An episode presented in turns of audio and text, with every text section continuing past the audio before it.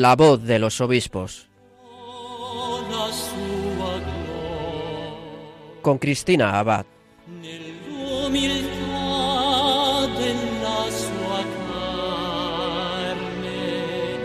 Lo spirito l'ha esaltato, rivelando in lui la sua giustizia. Buenas noches, querida familia de Radio María. Un cariñoso saludo de quien les habla, Cristina Abad. Bienvenidos a este nuevo programa de La Voz de los Obispos. Como cada 15 días, nos reunimos aquí en la emisora de la Virgen para acercarnos un poco más a las vidas de nuestros obispos, a la experiencia de su ministerio y para dar a conocer las noticias de sus diócesis y sus mensajes. Bueno, ¿y a dónde nos van a llevar esta noche las ondas de Radio María? Pues hoy bastante cerquita. Nos vamos a ir hasta Toledo.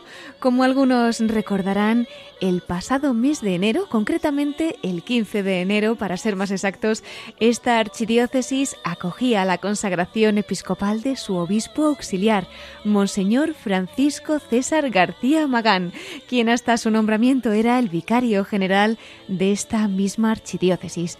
Bueno, pues esta noche tendremos la oportunidad de conocerle mejor y también pues de conocer tantas cosas que el Señor ha ido obrando en su vida, no solo aquí en España, sino también en diversos lugares del mundo entre ellos Roma, donde, entre otras cosas, ha tenido el don de servir en la Santa Sede bajo los pontificados de San Juan Pablo II y también de Benedicto XVI. Bueno, no adelanto yo nada más porque en unos minutos, si Dios quiere, le tendremos con nosotros. No se lo pierdan. En nuestra sección de Episcoflases continuaremos informándoles de más noticias y mensajes de nuestros obispos con nuestro colaborador Miquel Bordas. Y finalmente concluiremos nuestro programa desde el corazón de María, con el testimonio de nuestro obispo protagonista de hoy, Monseñor Francisco César García Magán, obispo auxiliar de Toledo. Bueno, pues vamos a pedirle a la Virgen, como siempre, que nos acompañe durante todo este programa. Y de su mano comenzamos La voz de los obispos.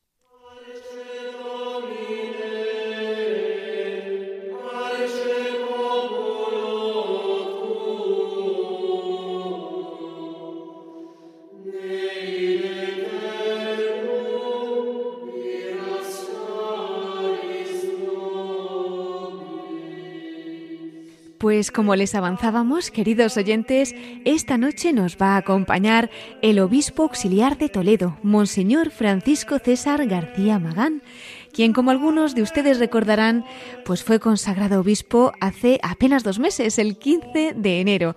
Fue en la Catedral Primada de Toledo, una ceremonia que también retransmitimos en Radio María y además con mucha ilusión al haber sido Monseñor García Magán, compañero de seminario de nuestro director, el padre Luis Fernando de Prada.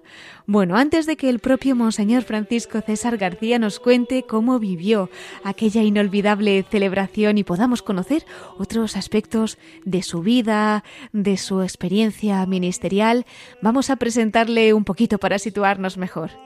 Don Francisco César García nació en Madrid el 2 de febrero de 1962 en 1980 ingresó en el Seminario Mayor de Toledo, donde realizó sus estudios eclesiásticos finalizados con el bachiller en teología por el Instituto Teológico San Ildefonso de Toledo.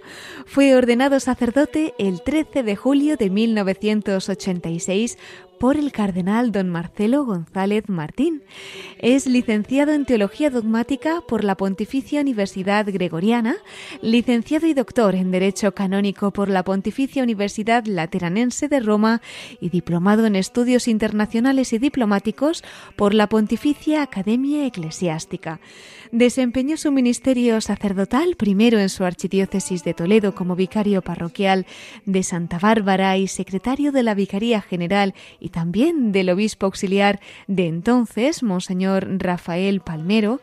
Ha estado al servicio además de la Santa Sede desde 1991 al año 2007, como decíamos, primero en Roma como oficial de la Secretaría de Estado, la sección para los asuntos generales, y también como capellán de las franciscanas misioneras de la Madre del Divino Pastor. Esto fue entre 1989 y 1998. Posteriormente, como secretario y consejero de las nunciaturas apostólicas en Colombia, Nicaragua, Francia y Serbia. En el año 2007 regresó a su archidiócesis de Toledo, donde ha desempeñado cargos de vicario episcopal para la cultura y relaciones institucionales, canónigo, canónigo doctoral, capellán de las monjas agustinas de Santa Úrsula, vicario episcopal de la Vicaría Territorial de Toledo, provicario general y, como decíamos, pues desde el año 2018, vicario general, hasta su nombramiento como obispo auxiliar de Toledo. Además, ha desarrollado su labor docente en el Seminario Nacional Interdiocesano de Nicaragua desde 2002 a 2003, en los Institutos Superiores de Estudios Teológicos San Ildefonso y de Ciencias Religiosas Santa María de Toledo desde el año 2008, también como profesor de Derecho Canónico, Relaciones Iglesia-Estado y Derecho Concordatario, así como de Escatología. Además es profesor en la Facultad de Derecho Canónico de la Universidad Eclesiástica de San Damaso de Madrid desde 2007. Es director y profesor de posgrado universitario, experto en Derecho Matrimonial y Procesal Canónico en la Escuela de Derecho Canónico de San Eugenio de Toledo el Papa San Juan Pablo II le nombró capellán de su santidad en el año 2000 y el Papa Benedicto XVI le nombró prelado de honor en el año 2005. Es caballero de la Orden Ecuestre del Santo Sepulcro de Jerusalén. Ha sido vocal de la Comisión Asesora de Libertad Religiosa del Ministerio de Justicia desde el año 2009 al 2014. Es académico correspondiente de la Real Academia de Jurisprudencia y Legislación de España y ha sido además vice presidente de la Asociación Española de Canonistas y miembro de su junta directiva. Recordamos que el 15 de noviembre del año pasado se hacía público su nombramiento como obispo auxiliar de Toledo y recibía la consagración episcopal el pasado 15 de enero en la Catedral Primada de Toledo. Pues sin más dilación, vamos a dar la bienvenida al obispo auxiliar de Toledo, Monseñor Francisco César García Magán. Muy buenas noches. Buenas noches, muchas gracias por la entrevista y muchas gracias por contactar conmigo. Pues las gracias se los damos nosotros, es realmente un regalo y un privilegio el poder tener su compañía esta noche y que nos cuente de primera mano pues cómo está viviendo estos primeros días, ¿verdad? Como obispo auxiliar de la Archidiócesis de Toledo. A nosotros nos parece casi que fue ayer cuando recibía pues esa consagración episcopal. Pasa el tiempo y esta noche pues tenemos la oportunidad de que nos cuente cómo está viviendo esta primera etapa. Bueno, pues eh, con mucha ilusión, con confianza en el Señor y un poco, pues me, recuerda también cuando yo empecé eh, mi etapa, mi nueva etapa, pues como sacerdote, como presbítero, ¿no? Eh, yo mm, dije el día de mi ordenación y también en otros contextos, pues que vivo esta nueva etapa como obispo, pues como una especie de vocación dentro de la vocación. Es decir, hace ya bastantes años sentí la llamada del Señor al, al sacerdote y ahora pues recibo como una nueva llamada del Señor pues a lo que significa el episcopado como plenitud del sacerdocio, como sucesor de los apóstoles. Y entonces porque es una nueva vocación pues lo vivo con la, la confianza en el Señor porque hay siempre y, experimento, lo experimenté en el momento de la llamada y lo experimento ahora, pues una gran desproporción entre lo que Dios te propone a lo que Dios te llama, que siempre es gratuidad, que siempre es don de su parte, porque toda vocación, sea para, la, el, para el ministerio, sea para la vida consagrada, sea para la vocación laical, en el matrimonio o en la soltería, pues hay siempre una llamada del Señor que es gratuita por su parte. Y, y experimento también pues esa gran desproporción que hay entre esa llamada del Señor y lo que uno puede aportar. En lo que uno puede aportar es siempre pues eh, limitado, es siempre, bueno, pues siempre uno pone solamente cinco panes y dos peces y es el Señor el que lo multiplica para dar de comer a la multitud. Pues realmente ese sí, ¿no? Que, que, usted dio y que se hace presente en estos momentos, pues de un modo muy particular en, la archidiócesis de Toledo, pero también en España, en el mundo entero, nos lleva a pensar también cuántas gracias tenemos que dar nosotros y unirnos también, pues en esa gratitud a la que usted nos llama también para toda la Iglesia, ¿no? Un nuevo pastor elevado a la plenitud del sacerdocio. ¿Cómo fue ese momento en el que usted recibe concretamente, pues esa llamada o esa noticia y sabe que el Papa Francisco le llama a esta misión tan excelsa a ser obispo auxiliar de la Archidiócesis de Toledo. Pues sí, mire, ahora ya se puede decir, era un sábado por la tarde, yo estaba en mi casa, eh, estaba yo solo y estaba preparando mis clases del lunes, porque yo doy clase en la Universidad San Damaso, en la Facultad de Derecho Canónico, y estaba preparando tranquilamente mis clases de mis clases para el lunes y recibí una llamada de un número que no conocía y bueno, y resultó ser el nuncio apostólico. Y entonces, bueno, pues eh, preguntándome que qué estaba haciendo, le dije lo que estaba haciendo, que dónde estaba, etcétera, y con poco preámbulo, pues yo pensaba que me iba a citar pues para hablar en la anunciatura o lo que fuere, y ya pues me dio la noticia, ¿no? Me dio la noticia y entonces pues pues pues bueno, fue eh, pues un momento de, sorpresa y un momento de mucha confianza en el Señor.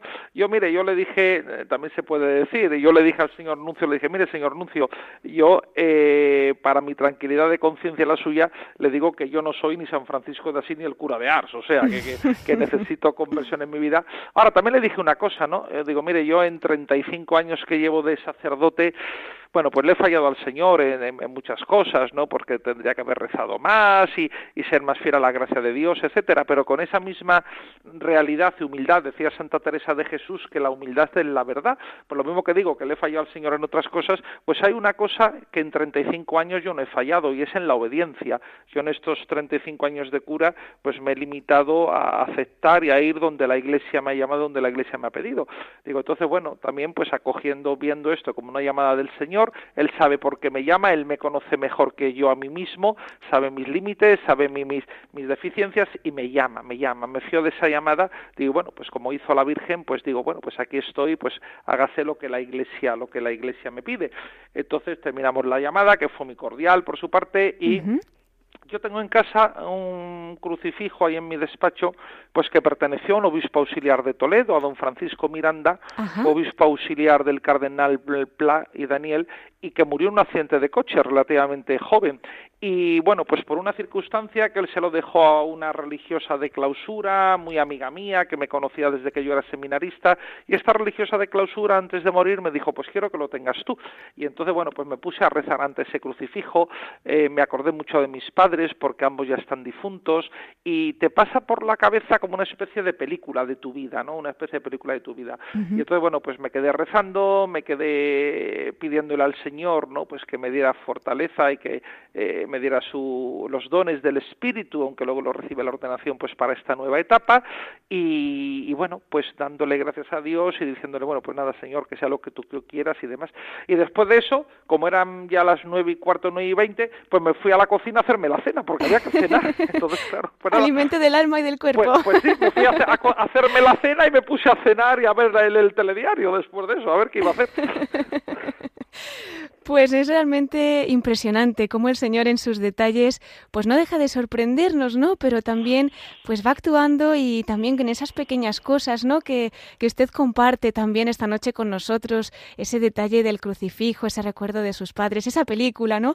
Que pasa por su mente y que me imagino que de alguna manera pues también cobraría vida especialmente en ese momento tan grande, ese 15 de enero en el que recibe la gracia de ser elevado a la plenitud sacerdotal recibe la consagración episcopal.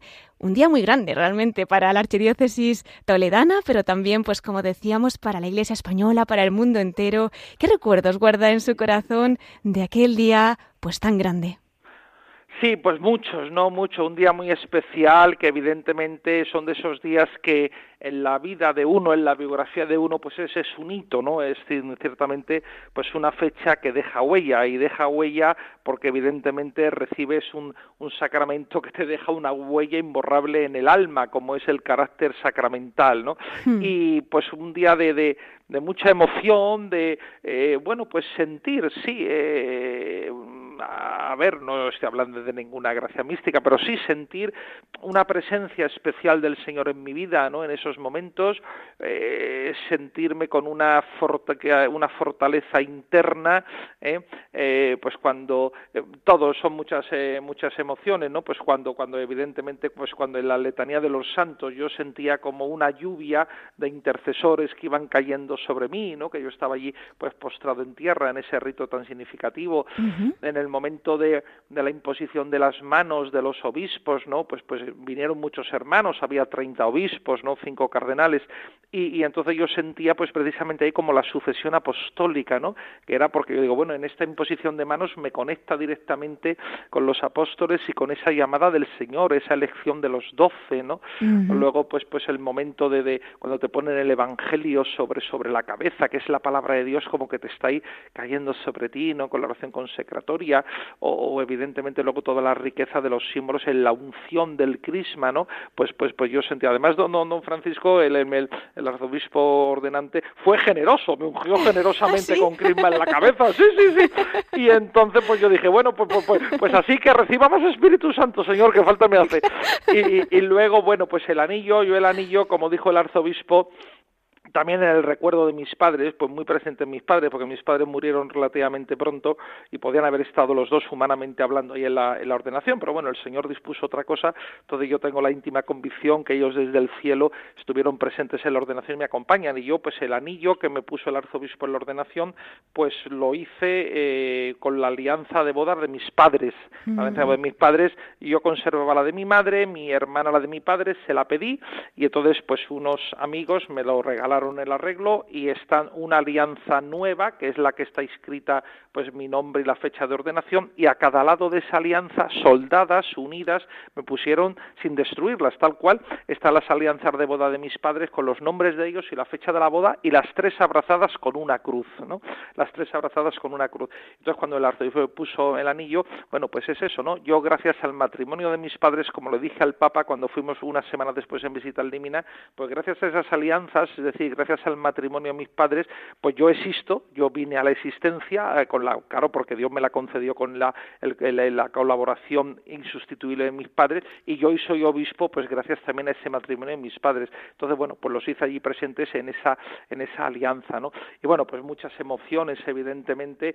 Y, fíjese, decía todo el mundo que hacía frío en la catedral, porque era un 15 de enero, estaban las puertas abiertas y yo no sentía frío, yo estaba así, yo, yo no me enteré del frío que había en la catedral. Así que calor del Señor, ¿verdad? Y la acogida, pues además de la compañía del cielo, pues de tantas personas que ese día querían compartir con usted una emoción pues tan grande. Nos emocionó a todos, don Francisco César, con ese recuerdo tan emotivo de sus padres. Yo creo que ha sido un ejemplo y un testimonio para todos cuantos hemos podido escucharle y esta noche además que se renueva y que la Virgen lo lleva a tantos rincones de la tierra y ver cómo la generosidad pues de un matrimonio, ¿verdad?, puede también dar esas almas, esos pastores que tanto necesitamos y cómo pues un hijo lo lleva siempre consigo. Yo creo que ahora desde el cielo le estarán acompañando muchísimo en esta nueva misión.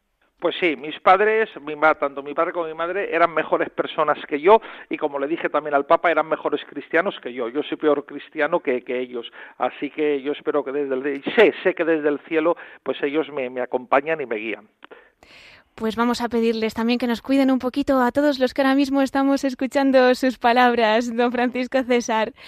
Bueno, pues la providencia además eh, en esos detalles ¿no? que comentábamos, en esa historia que el Señor continúa tejiendo con usted, pues también le ha destinado a comenzar precisamente su ministerio episcopal en esa archidiócesis tan especial para usted, en esa diócesis en la que estudió en ese seminario, en la que se ordena sacerdote, también en la que ha ejercido pues parte de su ministerio sacerdotal. En fin, lo mismo quiere compartir también con nosotros cómo comenzó pues esa llamada llamada del Señor. Ya antes nos ha avanzado un poquito, ¿no? Cómo le ha ido guiando hasta entregarse a Él para siempre como sacerdote y qué ha supuesto, pues, esos primeros años en la archidiócesis toledana, en la que ahora, pues, está destinado a ser su obispo auxiliar. Pues sí, Sí, pues, pues, pues, pues, pues fíjese, yo, yo con, yo con, con, con seis, siete años, yo hice la primera comunión con siete años, que entonces se estilaba, hoy es un poco más tarde, ¿no? ¿Verdad?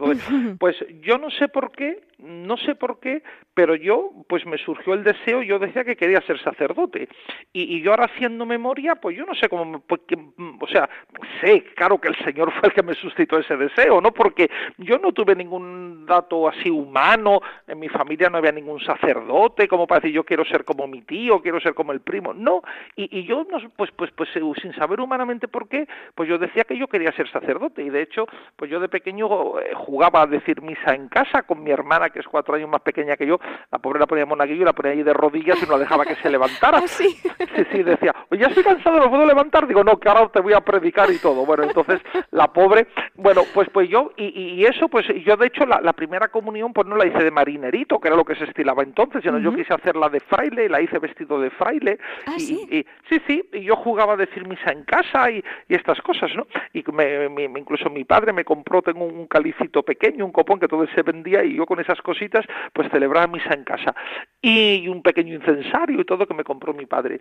Y, y luego, pues yo qué sé, eso duró como hasta los 10 años o así más o menos, 10 años. A mí eso se me olvidó, se me olvidó. Y bueno, pues yo estaba en el colegio, seguí en el colegio, luego pues pasé al, al, al instituto, yo soy de la segunda generación BUP de España Uh -huh. y en el instituto pues unos años difíciles porque me pilló allí ya toda la transición, ¿no? La llamada transición política en España y yo ahí en el, vamos, y yo en casa pues pues por supuesto manteníamos la fe, íbamos a misa todos los domingos, rezábamos, etcétera, ¿no?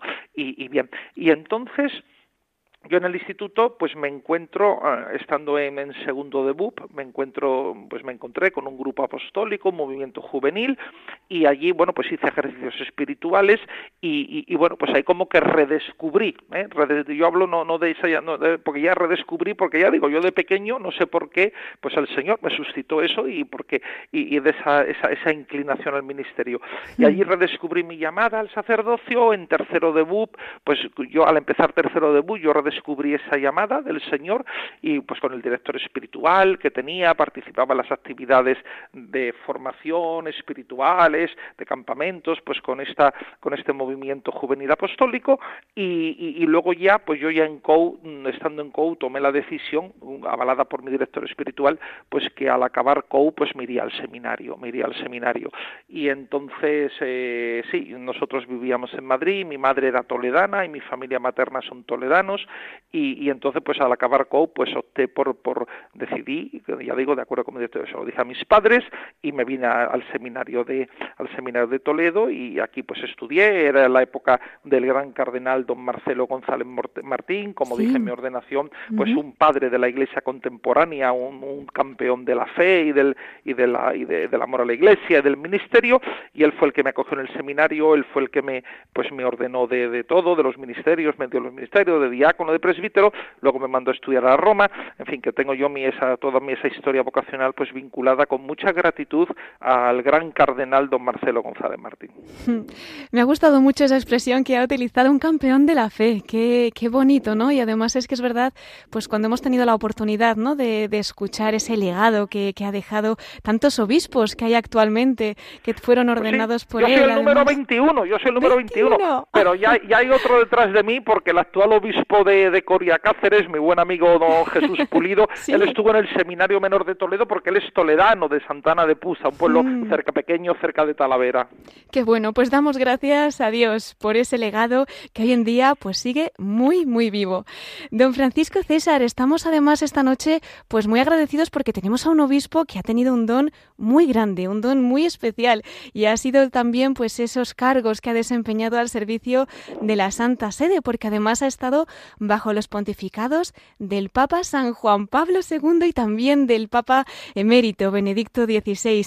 Recuerdo que en su alocución final, con ocasión de su ordenación episcopal, usted decía que aquellos años los había vivido como una gracia, ¿no? Muy especial del Señor en su ministerio. ¿Qué destacaría de aquel periodo? O si quiere compartir alguna anécdota especial de aquellos años.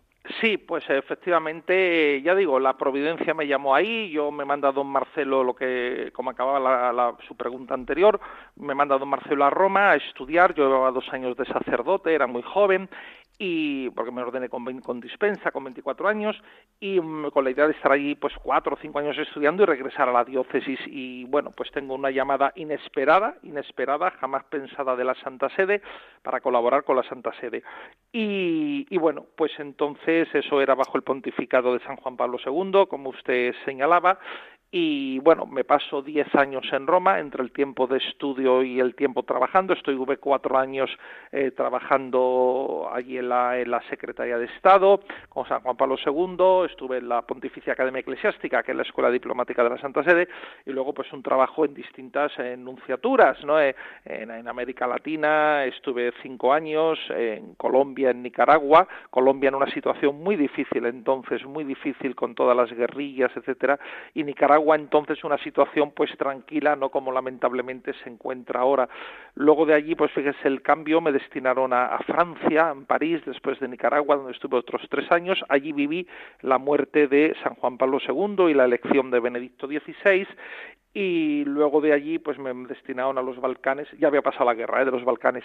Entonces eh, allí me, me, tocó la, vivir la, estaba el proceso de independencia de Montenegro yo estaba en Serbia pero eso es era más eh, fue pacífico. Y de esos años de esos años pues eh, yo saco como dos dos aspectos importantes no en primer lugar pues me enseñaron mire a apreciar a vivir a sentir como dije también en mi alocución esa catolicidad de la Iglesia es decir la universalidad ¿no? La universalidad y a ver los, a ver los asuntos, los problemas, las cuestiones con, con, con horizonte amplio, ¿no? O si quiere usted poniendo un símil, si vamos por la autovía con las luces largas de carretera, no con la luz corta de, de cruce, ¿no? Y entonces ver que la iglesia es grande, la iglesia es universal y es verdad que aquí, por ejemplo, en Europa occidental estamos en un momento, pues como señaló Benedicto XVI, de esa sociedad poscristiana, de crisis, que hace falta lo que dijo San Juan Pablo II, pues esa nueva evangelización o lo que nos dice el Papa Francisco pues esa conversión misionera, ¿no? De, evangelización, pero bueno, dices, bueno, la iglesia es universal, en América Latina, en África,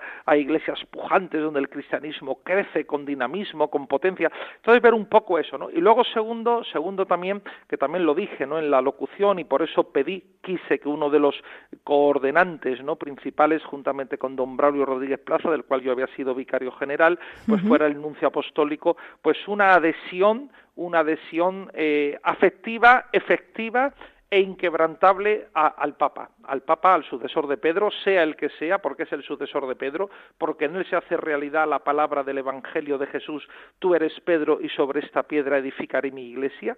A lo mejor Pedro no era el mejor de los apóstoles, de hecho ahí está eh, yo también lo dije, pues esas sus negaciones, ¿no? Y, ese, como dijo el Papa, y yo cité en mi, en mi, en mi, también en mi, en mi alocución, ¿no? Y lo dijo el Papa, que ese, ese, ese señor, apártate de mí que soy un pecador, ¿no? Y reconocer el pecado es un legado que nos deja a todos los papas y a todos los obispos a lo largo de la historia, que por encima de, de, de lo que uno es y de lo que uno hace está la llamada del Señor y el, y el decirle, pues tú lo sabes todo, tú sabes que te quiero.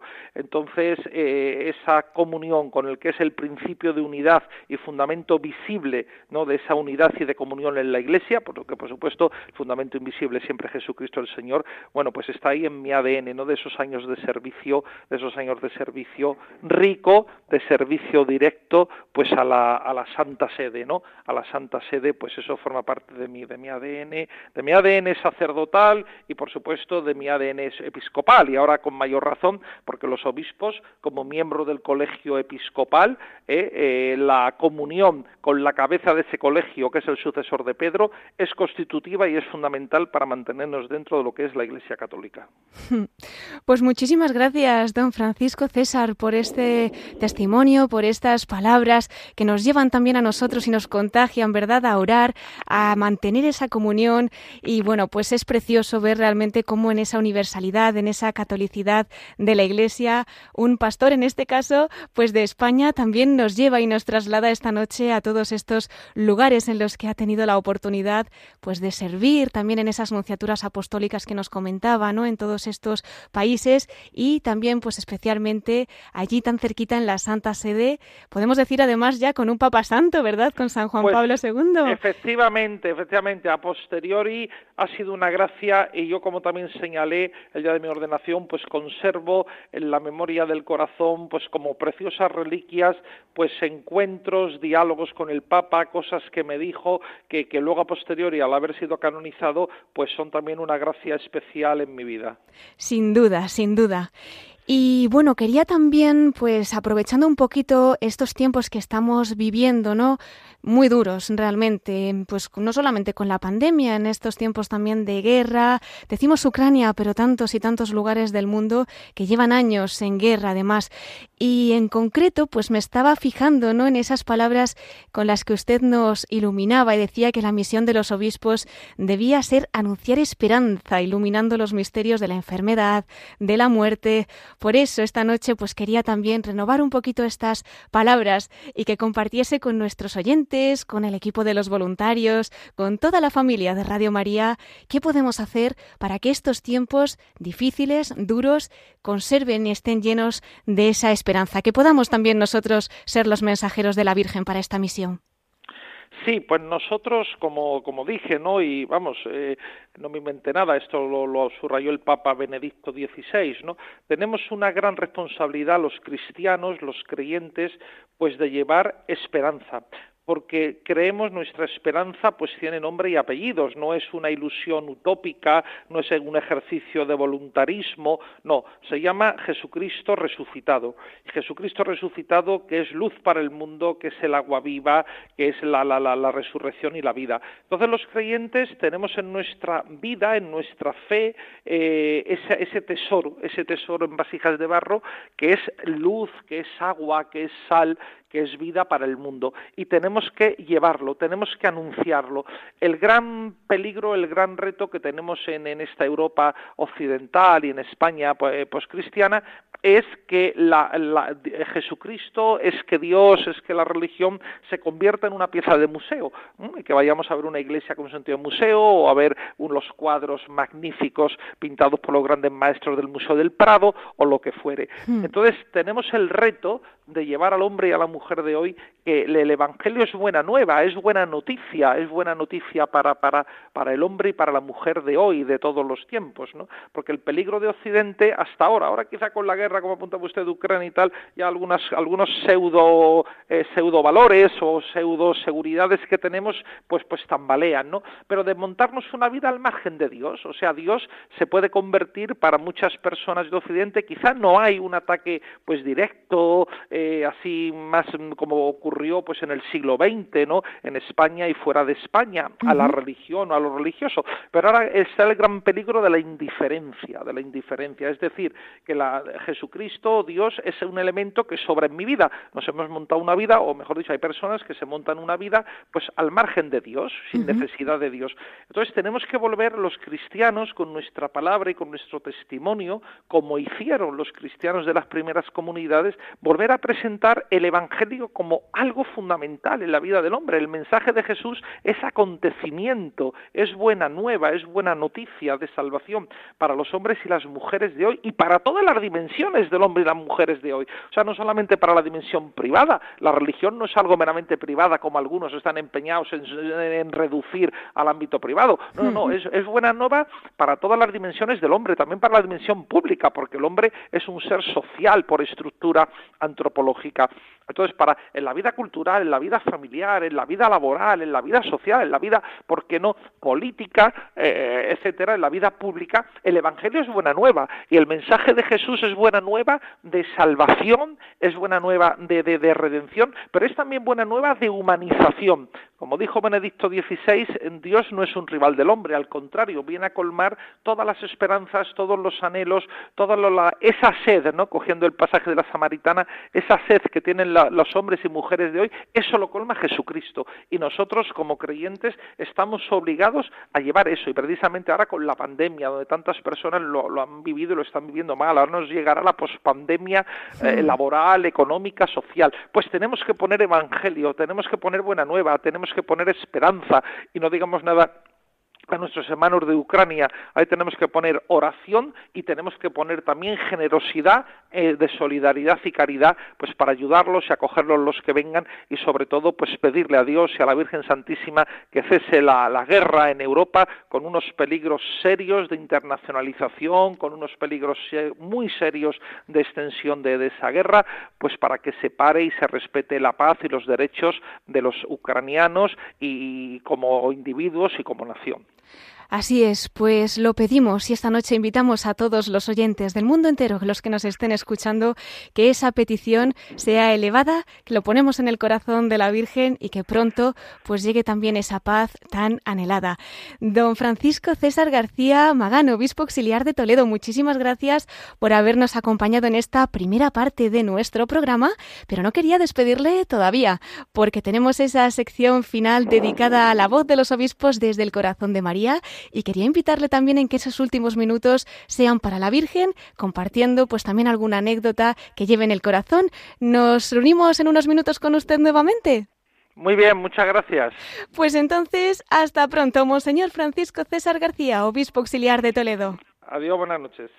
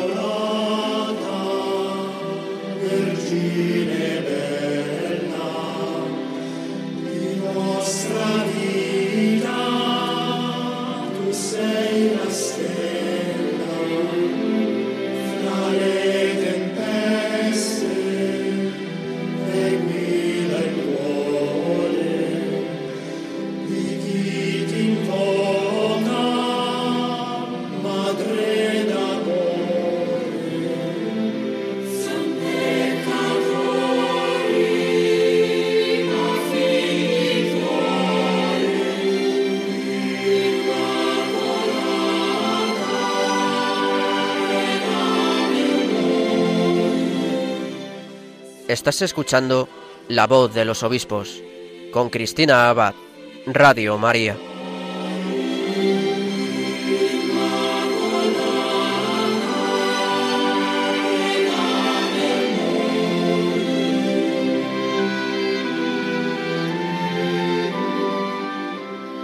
Mientras escuchamos esta canción, les recordamos que en la primera parte de nuestro programa nos ha acompañado el obispo auxiliar de Toledo, Monseñor Francisco César García Magán, quien nos ha contado cómo ha acogido esta misión que el Santo Padre le ha encomendado y además ha compartido el testimonio de su vocación, lo importantes que han sido sus padres a lo largo de su vida.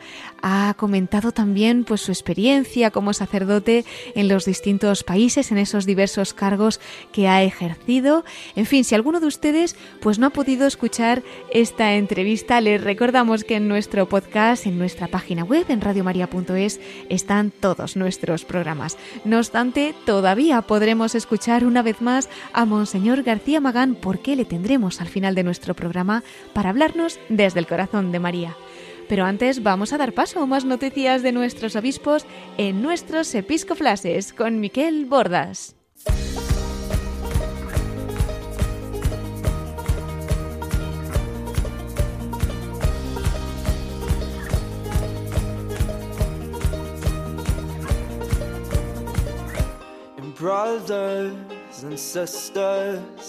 Fill these cups with life.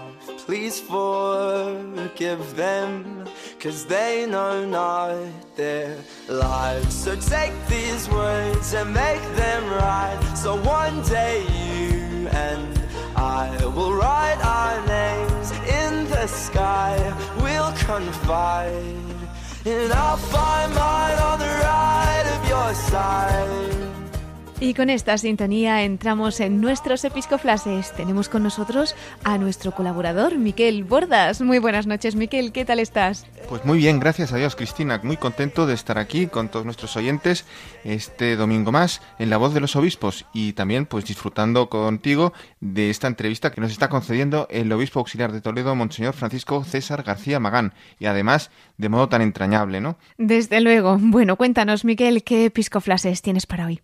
Pues mira, Cristina, hablando de obispos auxiliares, antes de nada quería unir nuestra felicitación más cordial al nuevo obispo auxiliar de Canarias, Monseñor Cristóbal Deniz, que precisamente ayer sábado recibió la consagración episcopal en esa ceremonia que se celebró en la Catedral Basílica de Santa Ana, en Las Palmas de Gran Canaria, y que además pudimos seguir en directo desde aquí en Radio María. Sí, además gracias a la emisora diocesana de allí de Canarias que compartió con nosotros la señal, pudimos efectivamente unirnos a esta ceremonia y especialmente a la Iglesia de Canarias que daba la bienvenida a su obispo auxiliar. Si Dios quiere, más adelante le tendremos aquí en nuestro programa y podremos conocerle un poco mejor. Esperaremos entonces, Cristina. Y bien, por otro lado, quería hacer una breve mención al acontecimiento histórico que pudimos vivir el viernes, eh, momento pues tan especial que fue en aquella solemnidad de la Anunciación y fue nada más ni nada menos que la consagración que hizo el Papa Francisco de toda la humanidad, pero muy en especial Rusia y Ucrania, sus pueblos, al Inmaculado Corazón de María, que es nuestro refugio. Creo que todos, Cristina, nos emocionamos. Aquí en Radio María pudimos vivirlo también muy de cerca con la retransmisión que se hizo, pero también quien ha podido seguir la imagen, ¿no?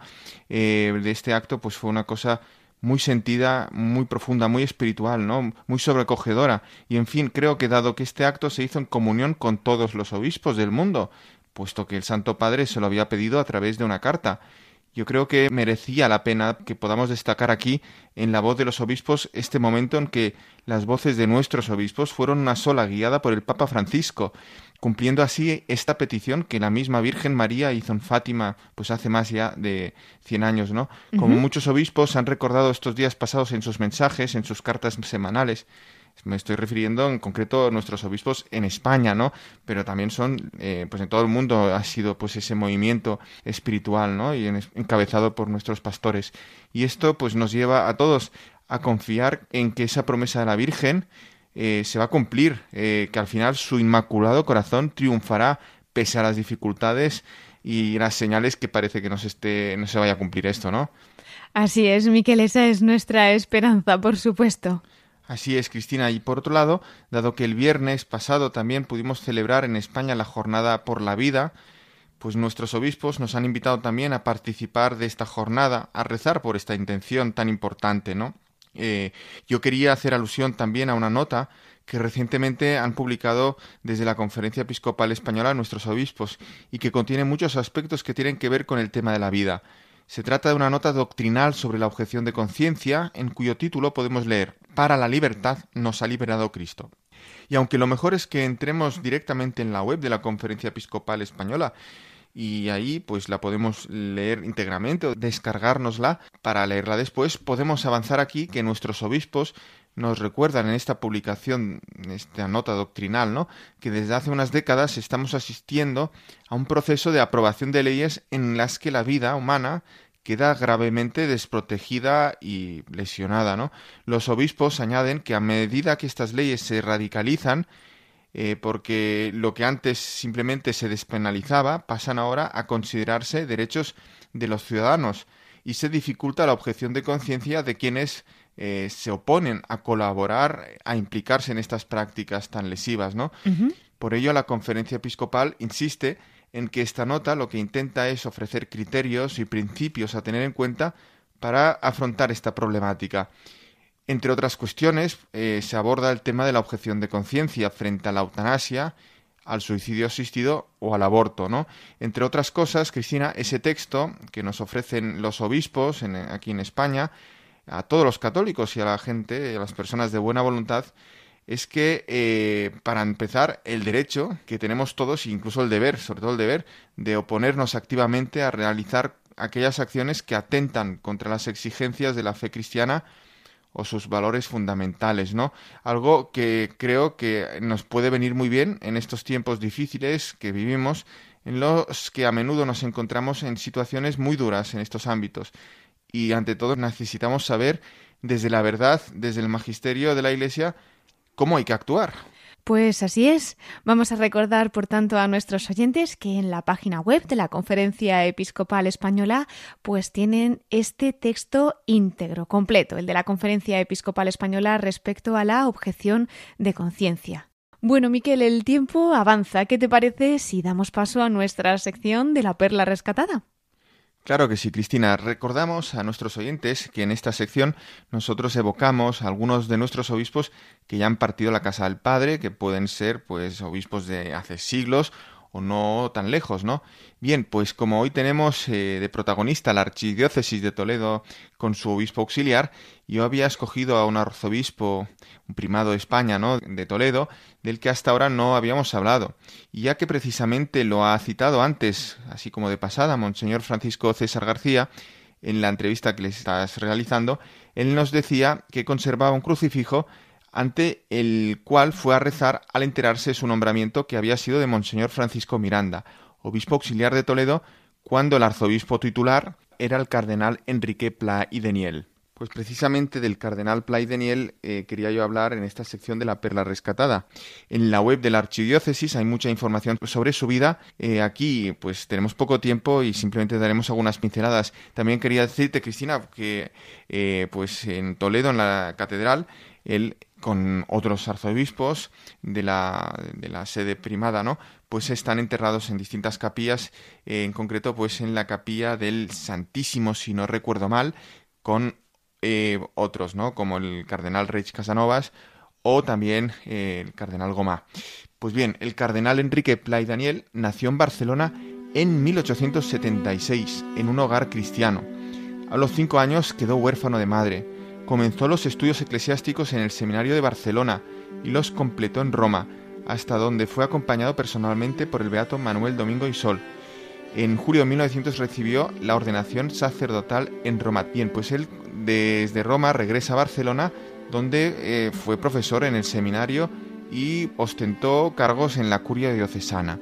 Fruto de las primeras inquietudes sociales del joven sacerdote fue la fundación del Patronato Obrero, en la populosa barriada del Pueblo Nuevo de Barcelona, ¿no? en el que ejerció una labor social destacada pues también en tiempos donde esta cuestión social, eh, la cuestión obrera, pues eh, empezaba pues a emerger y a crear eh, serias dificultades. Así fue testigo de la Semana Trágica de Barcelona del año 1909 y objeto pues también de sus desmanes. Tres años después, en 1912, consiguió por oposición una canonjía en la Catedral de Barcelona, ¿no?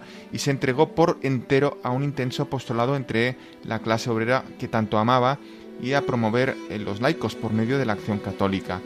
En diciembre de 1918, a pesar de su inicial resistencia para aceptar el nombramiento episcopal, fue nombrado obispo de Ávila y recibió la ordenación episcopal el 8 de junio de 1919 en la Catedral de Barcelona.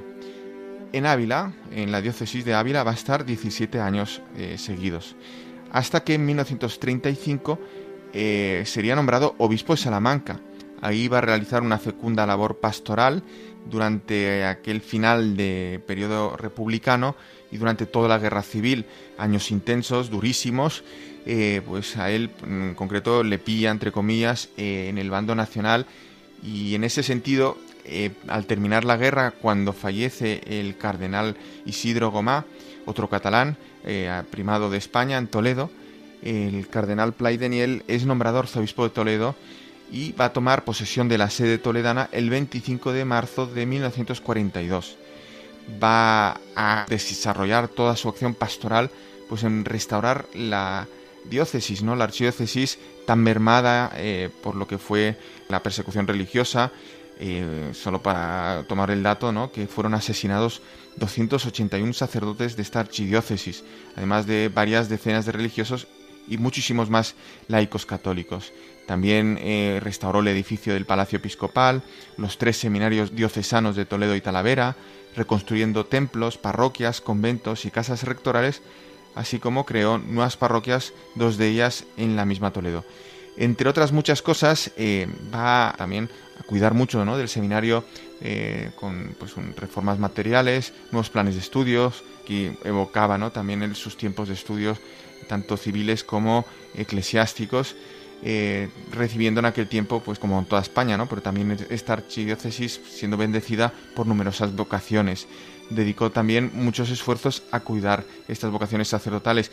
Bien, pues él llegó a estar considerado como el mejor obispo español de su tiempo, una figura señera del episcopado español, por su preparación intelectual que demostró en sus escritos pastorales, también como eh, por su escrupulosidad en la administración diocesana, su adhesión a la Santa Sede y en general sus virtudes sacerdotales, en especial la caridad y la humildad. Eh, también presidió varias organizaciones eclesiásticas y eh, en el ámbito civil él renunciaría resueltamente a los cargos de procurador de Cortes, eh, lo que había sido durante solo tres años. fue miembro de otros organismos públicos como Consejo del Reino y Consejo de Regencia. Sí que mantuvo el cargo de Consejo de Estado por su carácter técnico y por estimar que ese nombramiento iba ligado inherentemente a la sede toledana. Bien, él intervino también en numerosos acontecimientos tanto de la Iglesia Universal como de la historia nacional. Fue interlocutor nato entre los obispos y la sede apostólica, con la Anunciatura por una parte y el episcopado español, así como frente al jefe del Estado de aquel tiempo, por otro lado, ¿no? Eran tiempos del general Franco. En 1946 el Papa Pío XII le creó cardenal de la Iglesia Católica. Perteneció a las congregaciones romanas de religiosos, a la de la Iglesia Oriental y a la de ritos. En, ese, en esa calidad, pues, pudo formar parte de la comisión de cardinales que preparó el Concilio Vaticano II. Y Juan XXIII, el Papa Juan XXIII, le nombró miembro de la presidencia del concilio, presidiendo algunas de sus sesiones en su nombre, ¿no? O sea, fue un protagonista del todo el proceso conciliar y del mismo concilio. Y finalizado pues ese concilio, tres años después, fallece el 5 de julio de 1968 a los 91 años de edad, siendo enterrado, como decía, en la capilla de la Virgen del Sagrario de la Catedral Primada. Eh, pues ahí pues reposan los restos de este eminente cardenal, hombre de iglesia, eh, profundo catalán también y gran, pues gran, gran español, y sobre todo gran cristiano, pues que también eh, administró esta sede de sede Toledo antes pues en Salamanca y en Ávila. Pues muchísimas gracias, Miquel, por ilustrarnos y por habernos dado a conocer más de cerca la figura del cardenal Enrique Play Deniel, quien fuera, como decías, arzobispo de Toledo y tan recordado en la Iglesia española. Bueno, pues te invito a seguir con nosotros porque precisamente nos vamos a ir nuevamente a Toledo para que su obispo auxiliar, Monseñor Francisco César García Magán, nos hable desde el corazón de María.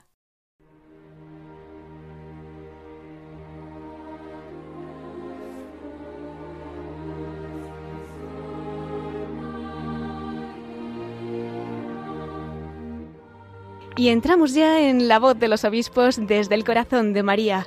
Hemos tenido en la primera parte de nuestro programa al obispo auxiliar de Toledo, a Monseñor Francisco César García Magán. Él ha compartido con nosotros cómo está viviendo esta primera etapa como obispo auxiliar en la archidiócesis toledana, ha compartido el testimonio de su vocación, de su ministerio, nos ha contado tantas y tantas cosas del cielo y tierra. Y tenemos ahora la oportunidad de concluir también nuestro programa con él desde el corazón de María. Muy buenas noches nuevamente, Monseñor. Buenas noches de nuevo, buenas noches. Pues ya para sellar esta emisión de hoy le invito a compartir con nosotros alguna experiencia, alguna vivencia que recuerde especialmente haber vivido en el corazón de la Virgen. Sí, bueno, pues la vivencia es, antes he estado hablando de un poco de mi vida, de mi proceso vocacional, y en ese proceso ha estado siempre presente, pues, pues la Virgen, ¿no? Sin duda. Eh, ella es y la he experimentado a lo largo de mi vida desde pequeñito como mi madre. Eh, recién bautizado, pues mis padres me, ofrecieron a, a, ella, a la Virgen, y yo he sentido esa presencia de ella en mi juventud, como laico, cristiano comprometido, estaba siempre la figura de la Virgen Y, bueno, y ha estado en mi vida sacerdotal eh, en tantos momentos de, dificultad y ahora quiero que esté en mi vida episcopal. Eh, en mi escudo, en mi escudo episcopal, pues yo he querido uno de los signos que están presentes precisamente ella en forma de estrella, ¿no? Como estrella de la, de la nueva evangelización, estrella pues que ha iluminado mi, mi vida, mi historia y quiero que ilumine pues mi, mi ministerio, ¿no? Eh, recogiendo pues las palabras de, de San Bernardo, ¿no? Mira la estrella, invoca a María, pues yo también en, en esta nueva etapa de mi vida como obispo, pues pues le miro, miro a ella, la invoco y le digo pues que me siga, que me siga acompañando, que me siga acompañando y, bueno, pues eh, todo este proceso de mi vida, todo este proceso vocacional, ¿no? Pues, pues ella eh, como maternidad, como madre, ha estado ejerciendo esa maternidad y yo creo que ha fraguado también, pues como el Señor, ¿no? Eh, se encarnó en ella y en ella y, nació de ella, pues también esa, esa vida mía y ese, esa vocación y ahora esta etapa, pues también ha estado en ella, ha sido engendrada de alguna forma en ella, que es la, la, la, la corredentora y la mediadora de todas las gracias. Pues sí, en ella confiamos y que también sea para nosotros esa estrella que nos guíe hasta nuestra verdadera patria, hasta el cielo. Mientras tanto, pues realmente es un motivo de nuestra alegría y aquí nosotros pues en la radio de la Virgen rezamos también para que ella aliente su ministerio, don Francisco César, que le siga acompañando en este tiempo que está por llegar. Ya desde pequeñito lo ha hecho, como nos decía, y como nunca se deja ganar en generosidad, serán todavía muchas las gracias que le esperan en este ministerio episcopal. Pues muchísimas gracias por haber compartido con nosotros esta noche su testimonio, sus enseñanzas. Ya sabe que aquí en Radio María tiene su casa, así que le esperamos cuando quiera en nuestros micrófonos. Pues yo a su disposición, a su disposición cuando, cuando lo precisen, con mucho gusto. Pues muchísimas gracias y nos da ya una bendición para concluir. Claro, claro, faltaría más, faltaría más, pues la, eh, la bendición de Dios Todopoderoso, Padre, Hijo y Espíritu Santo, descienda sobre usted y sobre todos los oyentes y los amigos de, de Radio María. Amén. Muchísimas gracias, Monseñor Francisco César García, Obispo Auxiliar de Toledo. Hasta siempre.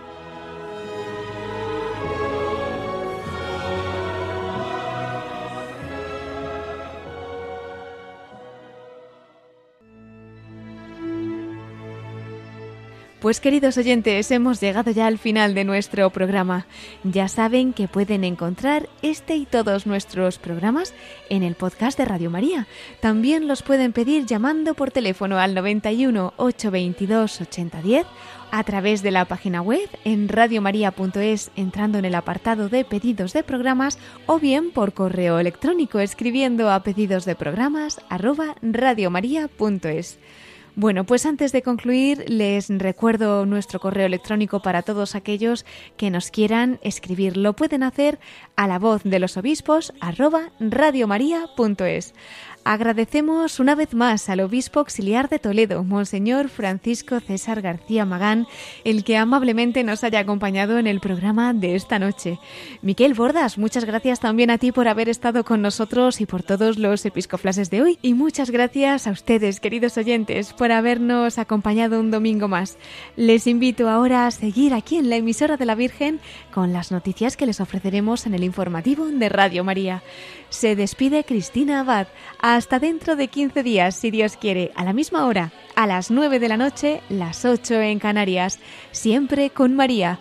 Hasta dentro de dos semanas, en la voz de los obispos.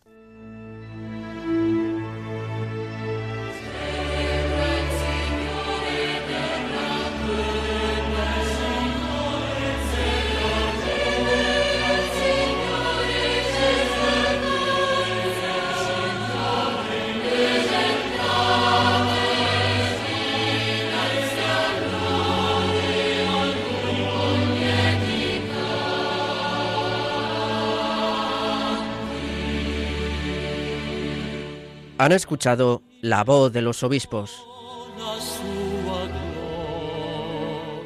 con Cristina Abad.